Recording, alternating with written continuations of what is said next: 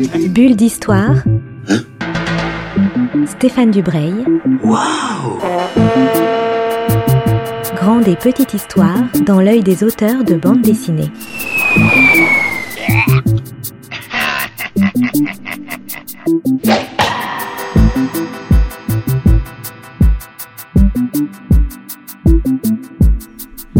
Bonjour à tous, il est 10h30 sur Art District Radio et c'est l'heure de Bulle d'Histoire et l'on retrouve évidemment Stéphane Dubreuil. Bonjour Stéphane. Bonjour Julie et ravi de vous retrouver euh, bah, une fois de plus. Bah oui, comme tous les 15 jours, donc pour cette émission avec plein d'invités depuis presque un an, enfin depuis, oui, presque un an. Oui, ça fait 21 bulles. Voilà, exactement. On, on compte, on compte à chaque fois. voilà, donc l'année 2020 commence très bien. Pour cette 21e bulle d'histoire, mon invité c'est Gaëtan Nock. Euh, Gaëtan je le connais depuis ben, quelques temps. J'avais beaucoup aimé ses bandes dessinées sur la guerre d'Algérie, sur la guerre en, Russie. Donc des sujets pas forcément euh, très joyeux. Là, on n'est pas non plus dans un sujet joyeux, mais on est dans un, album qui est euh, considéré par beaucoup de gens comme un, des grands chefs-d'œuvre de 2019, qui est le Rapport W. Avant de, parler de l'album, est-ce que vous pouvez nous, nous dire ben, qui vous êtes, Gaëtan? Bonjour, euh, bonjour à tous, bonjour Stéphane. Euh, moi je suis donc auteur BD, euh, je m'y suis mis assez tard finalement, hein, depuis 5-6 ans, je, je- je consacre tout mon temps de création à ça. Auparavant je viens de, du carnet de voyage. J'ai fait une quinzaine, vingtaine d'années euh, à barouder entre guillemets dans, différents pays du monde et euh, à me frotter, à me frotter à la réalité par euh, par le dessin. Le dessin étant un, un excellent moyen euh, d'aller à la rencontre de- des gens. Et voilà, j'ai fait mon premier album, c'était euh, sur la guerre d'Algérie, et euh, voilà, j'en suis aujourd'hui au troisième album, donc le rapport W. Donc vous, vous baroudez toujours avec ce rapport W, parce qu'on est en Pologne. L'histoire que vous racontez est une histoire absolument extraordinaire au sens propre du terme. Mm. C'est l'histoire d'un Polonais dont vous allez nous, nous raconter un peu l'histoire, mais donc euh, Witold Pilecki, qui va se faire enfermer volontairement à Auschwitz en 1940, donc au tout début de la guerre. Donc pourquoi se, fait-il enfermer volontairement à Auschwitz, qui est quand même quelque chose de, pas banal? Alors bah, c'est le c'est le récit d'une mission, d'une- mission d'espionnage euh, donc pas banale, atypique, euh, impossible même. Et euh, donc Witold Pilecki, qui est officier de l'armée polonaise, cofonde une branche de, l'armée secrète en, en 39 et euh, décide en effet d'infiltrer euh, Auschwitz euh, donc en septembre 40. Attendez, Je, je vous coupe, je rappelle que les Allemands sont rentrés en Pologne en septembre Oui. 39, qu'ils ont envahi la Pologne, qu'ils ont, on peut dire, détruit la Pologne, mais il y a quand même des embryons de résistance et, et d'armée secrète. Oui, tout à fait. En fait, euh, le reste de, l'armée euh, polonaise euh, s'organise très vite en, armée clandestine. Hein, le QG est à Varsovie et puis le gouvernement, le gouvernement s'exile euh, d'abord en France et ensuite, étant donné que les, Allemands envahissent la France, ensuite s'exile en, en- à Londres. Donc euh, il y a tout un réseau comme ça qui, qui se met en place. Pilecki euh, donc décide de, de se proposer d'infiltrer Auschwitz. Pourquoi Auschwitz? Parce que c'est le début du camp de, de concentration et, ce camp est essentiellement euh, pour les, les prisonniers polonais. hein. On sait que les, nazis voulaient décapiter euh, la Pologne et ils commençaient par toute qu'elle soit euh, civile ou militaire. Et donc Pilecki euh, sait qu'il y a des, des collègues, des camarades à lui là-bas et décide d'infiltrer Auschwitz. Pourquoi? Pour euh, pour fonder une rébellion et donc fonder un, un réseau de résistance. C'est ça sa mission. Donc nous, on connaît la fin de l'histoire, on, s- Oui. on sait que c'était une mission impossible. Mm. Pourtant, lui, il va vraiment s'y consacrer euh, pleinement. Il va y rester même très longtemps à Auschwitz, euh, trois ans, Presque trois ans. presque trois ans, c'est Ouais. ça? Et il ne va penser qu'à ça, ça va être son occupation quotidienne. Oui. Euh, alors évidemment, on peut être que humble face à cette mission parce qu'il il s'agit déjà d'abord de sauver sa peau euh, et ensuite il a cette mission euh, supérieure qui dépasse sa propre vie, c'est de euh, fonder ce, ce soulèvement. Il se rend assez vite compte que euh, il va pas le faire tout de suite et que c'est plutôt à long terme et donc il se consacre à, à construire un, un réseau, c'est-à-dire à, à recruter à recruter des hommes de confiance. et donc il a tout un système de numérotation, tout un, système de, cellules organisationnelles hein, par, par cellules de, cinq qui ne se connaissent pas. Donc on est vraiment dans une, trame de, d'espionnage, hein, de, récits où, le secret prévaut. Et euh, parallèlement à ça, ça raconte aussi évidemment la vie, euh, la vie quotidienne du camp. Et comme il reste quasiment trois ans, son glissement jusqu'à la Shoah, hein, euh, à partir de 1942. Oui, parce qu'en fait, dans tout l'album qui est copieux, hein, il y a 230 pages. Oui, de BD, oui. C'est vraiment quelque chose de, de, On est immergé complètement. On peut dire qu'il y a deux histoires. Il y a l'histoire de Pilecki qui monte son réseau, donc on ne sait pas s'il va y arriver, il y a un vrai suspense, il y a des traîtres, il y a des infiltrés, enfin c'est assez palpitant. Mais il y a aussi l'histoire de sa survie, parce qu'il est quand même prisonnier dans le camp et il subit les mêmes avanies que, les autres. Hein. Oui, oui, tout à fait. Je, je voulais euh, euh, bon, c'est un travail d'auteur, c'est un travail artistique, euh, bien évidemment. C'est une bande dessinée, et euh, il était important pour moi d'avoir un, point de vue. Je pense tout auteur, sur quelques récits qu'il soit, il est important d'avoir un point de vue. Moi, mon point de vue, il était essentiellement à l'échelle de, cet homme, avec sa volonté, mais aussi avec ses faiblesses, avec ses doutes, avec ses, questionnements. Et donc, je me suis mis dans sa peau, hein, en quelque sorte. Enfin, j'ai essayé, et c'est tout le travail de, de la création et pour moi, il était important, d'ailleurs, avant de, commencer euh, à travailler sur cette bande dessinée, concrètement, de faire des planches, euh, d'aller sur place. C'est-à-dire que je suis allé euh, en reconnaissance en quelque sorte euh, dans le, le camp d'Auschwitz 1, hein, je précise c'est Auschwitz 1, c'est pas Birkenau, et euh, je voulais pas me contenter en fait d'aller flirter sur internet, de glaner des images euh, à droite à gauche, il fallait, je voulais avoir une expérience du lieu, et quand on va là-bas, donc j'y suis allé deux fois, hein.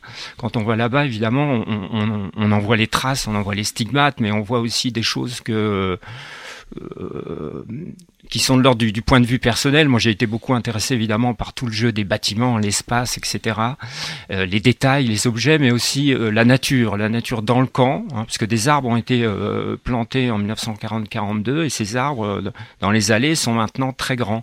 Et je les ai dessinés, ces arbres, je me disais, mais ces arbres, c'est les témoins. Hein. J'ai dessiné leur, leur écorce, je me dis, bah, ils, ont ressenti, ils ont vu, ce sont les, les, les témoins de, de, toutes ces atrocités. Et puis j'ai aussi, dans la mesure où il y a une évasion, il est important pour moi d'aller voir euh, autour du camp et notamment euh, cette fameuse rivière Sowa qui est la rivière de, l'évasion et de voir cette nature qui, a sauvé en quelque sorte Pilecki. Parce qu'on bon, on va reparler de la vie dans le camp, mais il y a des vraies respirations. Il y a beaucoup de nature, il y a beaucoup de rêves, il y a des animaux, il y a des chevaux, des mmh. vaches. Enfin, c'est une vision de, de, ce moment de l'histoire qui est qui est pas courant. Voilà, la nature est vraiment présente. Oui, je voulais pas m'apesantir sur les atrocités. Euh, ça ne veut pas dire que j'ai édulcoré les choses. Hein. On est plutôt dans la suggestion, parfois dans la métaphore, dans, le rapport de cause à effet. Et euh, pour moi, euh, tout prisonnier, quel qu'il soit, il a, il a besoin d'échapper. Alors, échapper, c'est les souvenirs, c'est les rêves, euh, les rêves qui peuvent devenir cauchemars. Et c'est aussi euh, par la petite ouverture, la petite fenêtre euh, de la cellule ou de, de l'atelier de travail, ce bout de ciel qu'on voit, ces couchers de soleil. Et ça, je l'invente pas parce que Pilecki, dans son rapport, en parle. Il parle des, des, des, beaux couchers de soleil. Hein. Il, a, il parle d'émotions esthétiques face à ces couchers de soleil qui, qui avait sur la, la, la place d'appel. il parle de rêves aussi. Donc, les les, rêves que j'ai mis dans l'album, mm. euh, je dis pas que ce sont réellement ses rêves, mais en tout cas, euh, euh, ça évoque ou ça convoque les rêves qu'il a pu faire, oui. Oui, c'est une de mes questions. Est-ce que tous les flashbacks, ce sont des vrais flashbacks ou est-ce que ce sont des inventions? Et euh, ce sont des créations de, ma part, bien scénaristiques, mais euh, par exemple le premier rêve qui est sur le lac Ladoga, euh, je me suis dit que euh, Pileski en fait il est né euh, sur le lac Ladoga. Le lac Ladoga c'est au nord de Saint-Pétersbourg, c'est une région de Grand Lac, c'est magnifique, c'est superbe. Et il a vécu une partie de son enfant jusqu'à 9-10 ans là-bas. Et je me suis dit mais nos souvenirs jusqu'à 9-10 ans, ils sont très très forts.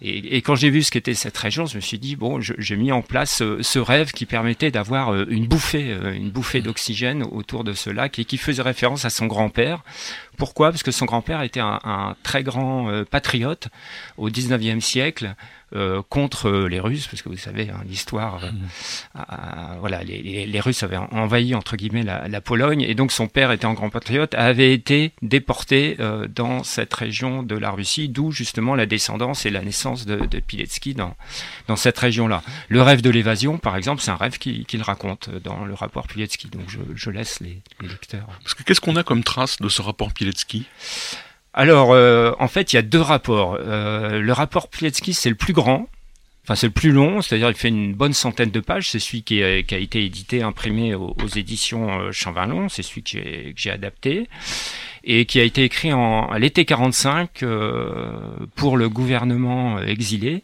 euh, pour rappeler la totalité de la mission de Pilecki. Il y en a un autre qui s'appelle le rapport W qu'il a écrit, qui est un peu moins long, qui fait une dizaine de pages. Euh, qu'on a retrouvé d'ailleurs à Cracovie, au, au musée de, de l'armée de l'intérieur de Cracovie, et, et, dont certaines pages sont publiées dans l'album. Donc ça, c'est c'est très important parce que c'est comment dire c'est quelque chose de, de ah, je vais dire d'original enfin en tout cas historiquement. Ça n'a jamais été publié en, en France. Et le, le, rapport W donc est plus court. Il, il écrit juste après son évasion. Et euh, pour un petit peu euh, réveiller entre guillemets les l'armée secrète ou le QG de, de Varsovie et, par rapport au fait que bon il est temps de monter ce soulèvement, il faut faire quelque chose.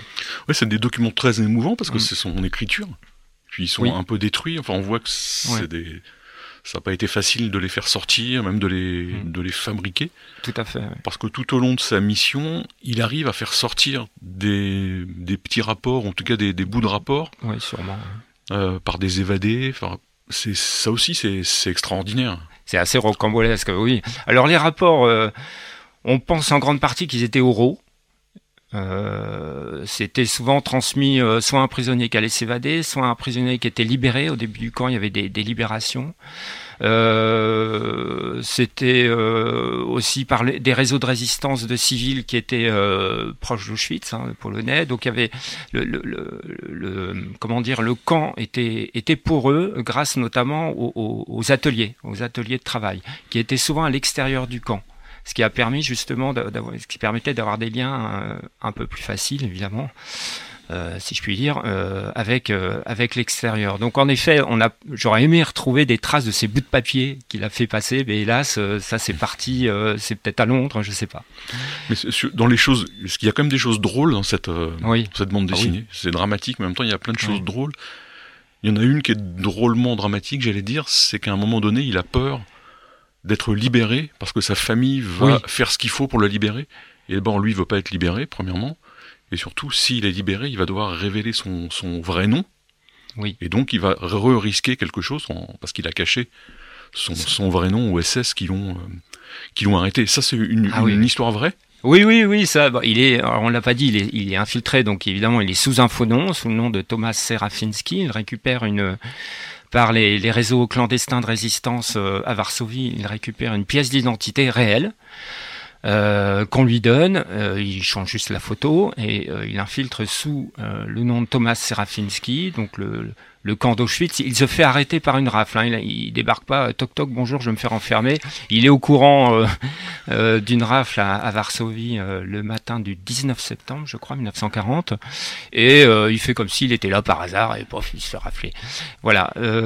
donc, en effet, c'est donc la question, c'était. Bah, c'est qu'il il, s'aperçoit qu'il y a des camarades oui, ah, à lui oui, voilà. qui sont libérés parce que là, leur famille a tout fait et elle a réussi et lui oui, moi, je trouvais ça complètement paradoxal et il, il le dit. Hein, ça, j'ai repris ce passage-là parce que euh, on est c'est complètement euh, inversé. Alors que beaucoup de ses camarades essaient de, de se faire libérer, euh, essaient de s'évader. Lui, il organisera aussi des, des, évasions. Lui, surtout, il va jusqu'au bout de sa mission. C'est son obsession.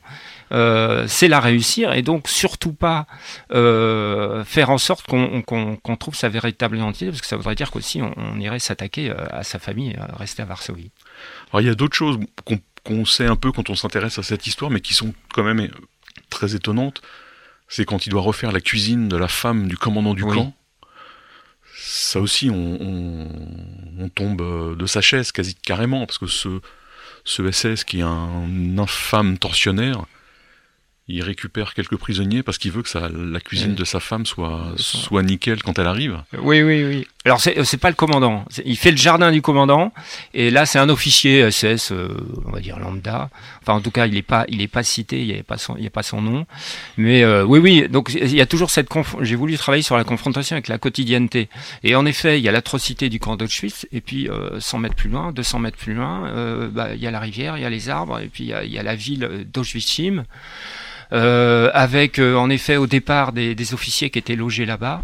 Hein, parce qu'il faut bien comprendre que le camp d'Auschwitz était en construction permanente en fait. Hein, donc il y avait des bâtiments qui s'agrandissaient, on pouvait pas forcément loger euh, tous les tout, euh, tout l'appareil euh, répressif SS. Et donc, en effet, ils avaient, les SS avaient réquisitionné des maisons.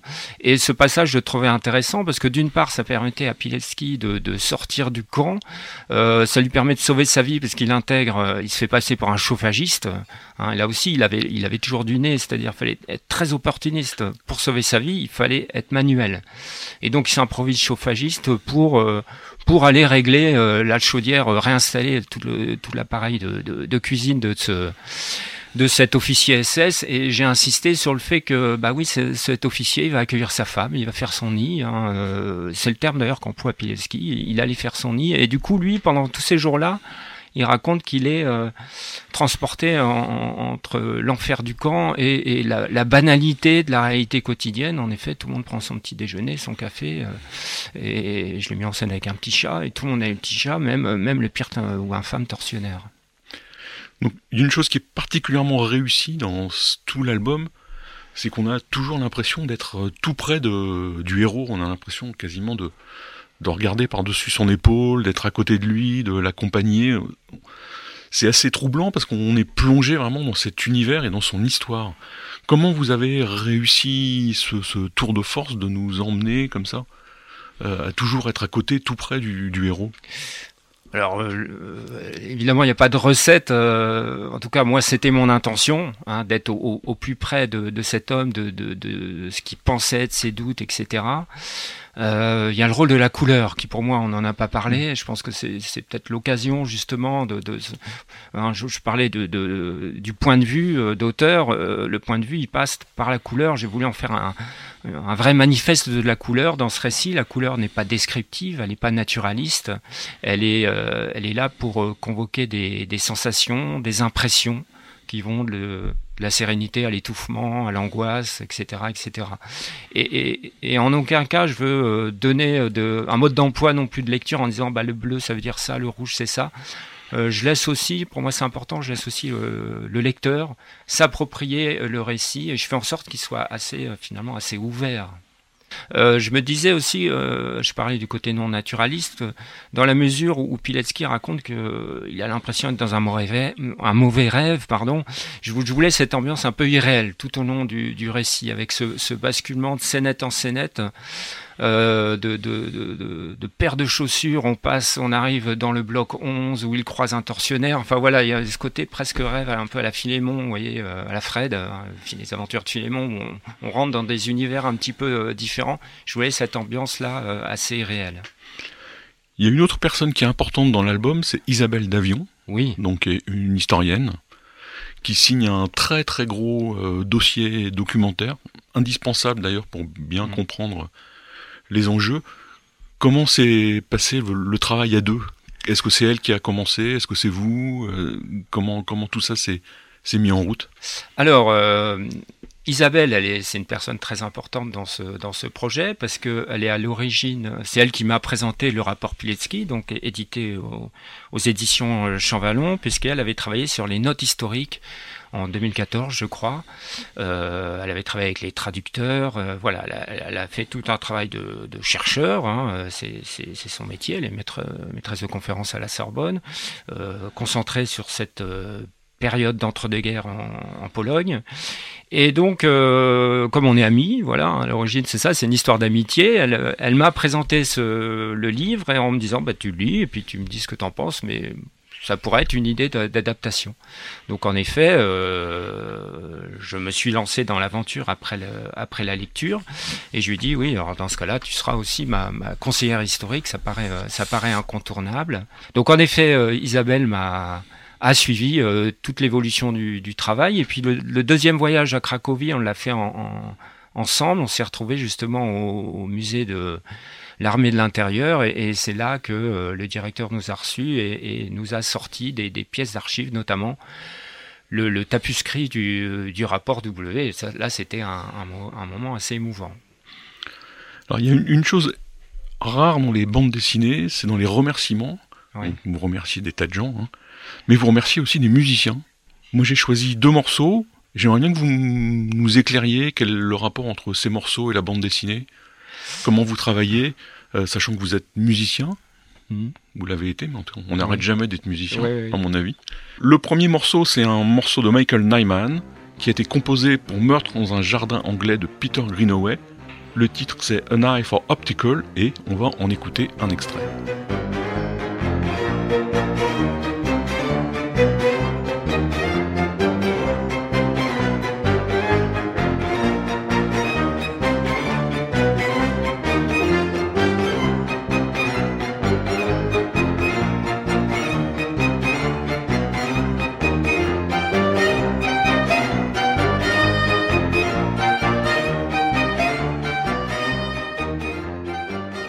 Donc on, vient d'écouter donc Michael Nyman. Gaëtan, quel est le rapport entre Michael Nyman et le rapport W et, comment il s'est introduit dans, dans votre travail?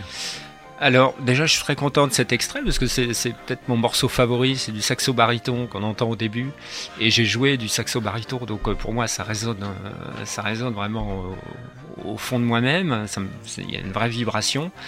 Euh, la musique pour moi est importante. En effet, vous l'avez dit, j'ai été longtemps musicien, en tout cas j'ai été praticien de la musique, donc j'ai culture, en tout cas mon niveau. Hein, j'ai fait de la musique classique et puis je, suis allé plus sur le, jazz.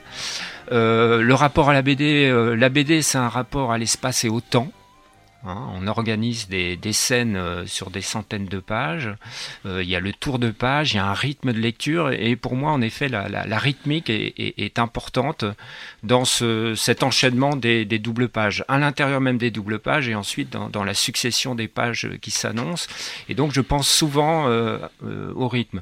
Donc, au lecteur de voir en lisant la BD, en effet, des, les jeux de, proportions qu'on peut trouver dans la relation des différentes cases, des moments de, de, rythme, d'action, et puis des moments d'apaisement, voire de contemplation, hein, des jeux entre le bruit et le silence en quelque sorte. Ce qui est, euh, ce qui est le propre de la musique, hein, c'est une, une, harmonie de, de, de son, de son par rapport à, à du silence, donc du le plein et le vide. C'est vrai que la, la plupart des, des, musiques que j'ai écoutées pendant la, la, la conception de cet album sont c'est difficile de ramener ça dans un, mais euh, c'est plus de la musique répétitive. Hein, et Michael Nyman joue beaucoup euh, euh, là-dessus, avec un lien avec la musique baroque, donc l'art du contrepoint. Hein, des, mélodies qui s'enchevêtrent comme ça. Et en effet, alors j'écoutais pas tout le temps de la musique, mais j'avais souvent un passage de 2-3 heures où j'écoutais vraiment la, musique de manière assez forte, ce qui, me permettait aussi de maintenir maintenir une tension euh, et une vibration tout au long du, travail. Donc, euh, voilà. Alors, dans la liste des morceaux que vous citez, il y en a un autre qui est totalement différent, plus onirique, on va dire, qui est le thème de Interstellar, donc composé par Hans Zimmer. Donc, c'est pour le film de Christopher Nolan. On va en écouter encore un petit morceau.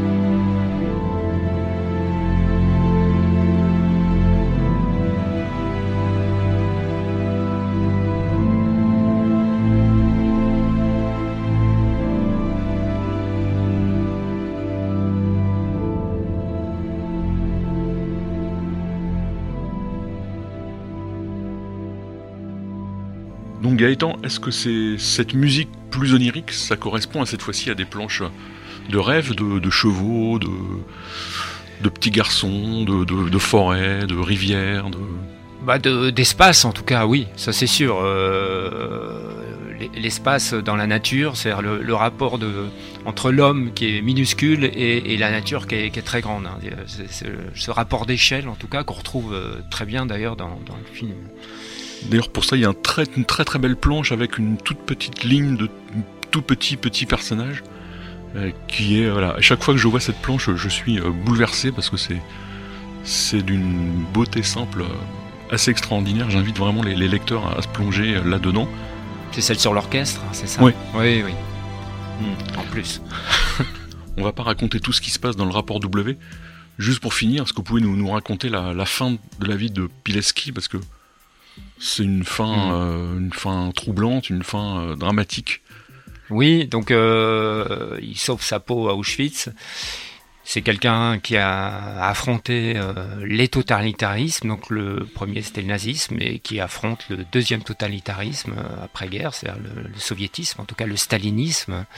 Dans la mesure où c'était un, patriote polonais, il refuse évidemment que son pays euh, tombe sous le joug soviétique et le gouvernement provisoire qui était, enfin en tout cas considéré comme légitime, qui était resté euh, en Pologne, en, pardon, à Londres, euh, lui, euh, lui donne la mission de, de, lutter contre le, régime communiste polonais, donc soviétique, et lui demande de construire un, nouveau, un nouveau réseau. Et voilà, il se fait arrêter et jugé. Il y a un an de procès et en 47, il est, il est exécuté pour espionnage. Voilà, une fin la fin d'un homme humble qui, qui, était un vrai combattant, un vrai combattant de la liberté et euh, qui, qui, va être complètement effacé euh, des tablettes de, de l'histoire par, par les soviétiques. Et c'est euh, à la chute du mur que, évidemment, l'histoire de Witold Pilecki est ressortie.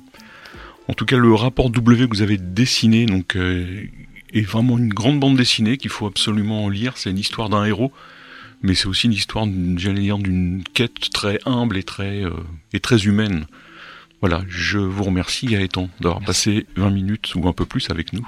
Julie, je vous repasse la parole. Et oui, Stéphane, euh, merci. Donc, je redis effectivement 260 euh, pages pour découvrir euh, cette bande dessinée historique donc, qui s'appelle Le rapport W, avec donc vous, Gaëtan Nock, au dessin et au scénario, accompagné pour cette longue recherche historique par Isabelle Davion, qui vous a donc fait part de ce sujet original.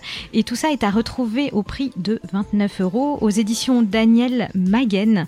Merci beaucoup d'être passé dans l'émission Bulle d'Histoire. Merci Gaëtan. Merci. Et à très bientôt Stéphane. À bientôt Julie. Bulle d'Histoire. Bulle d'Histoire avec Stéphane Dubreuil. Waouh Une émission à retrouver le mardi et le samedi à 10h30.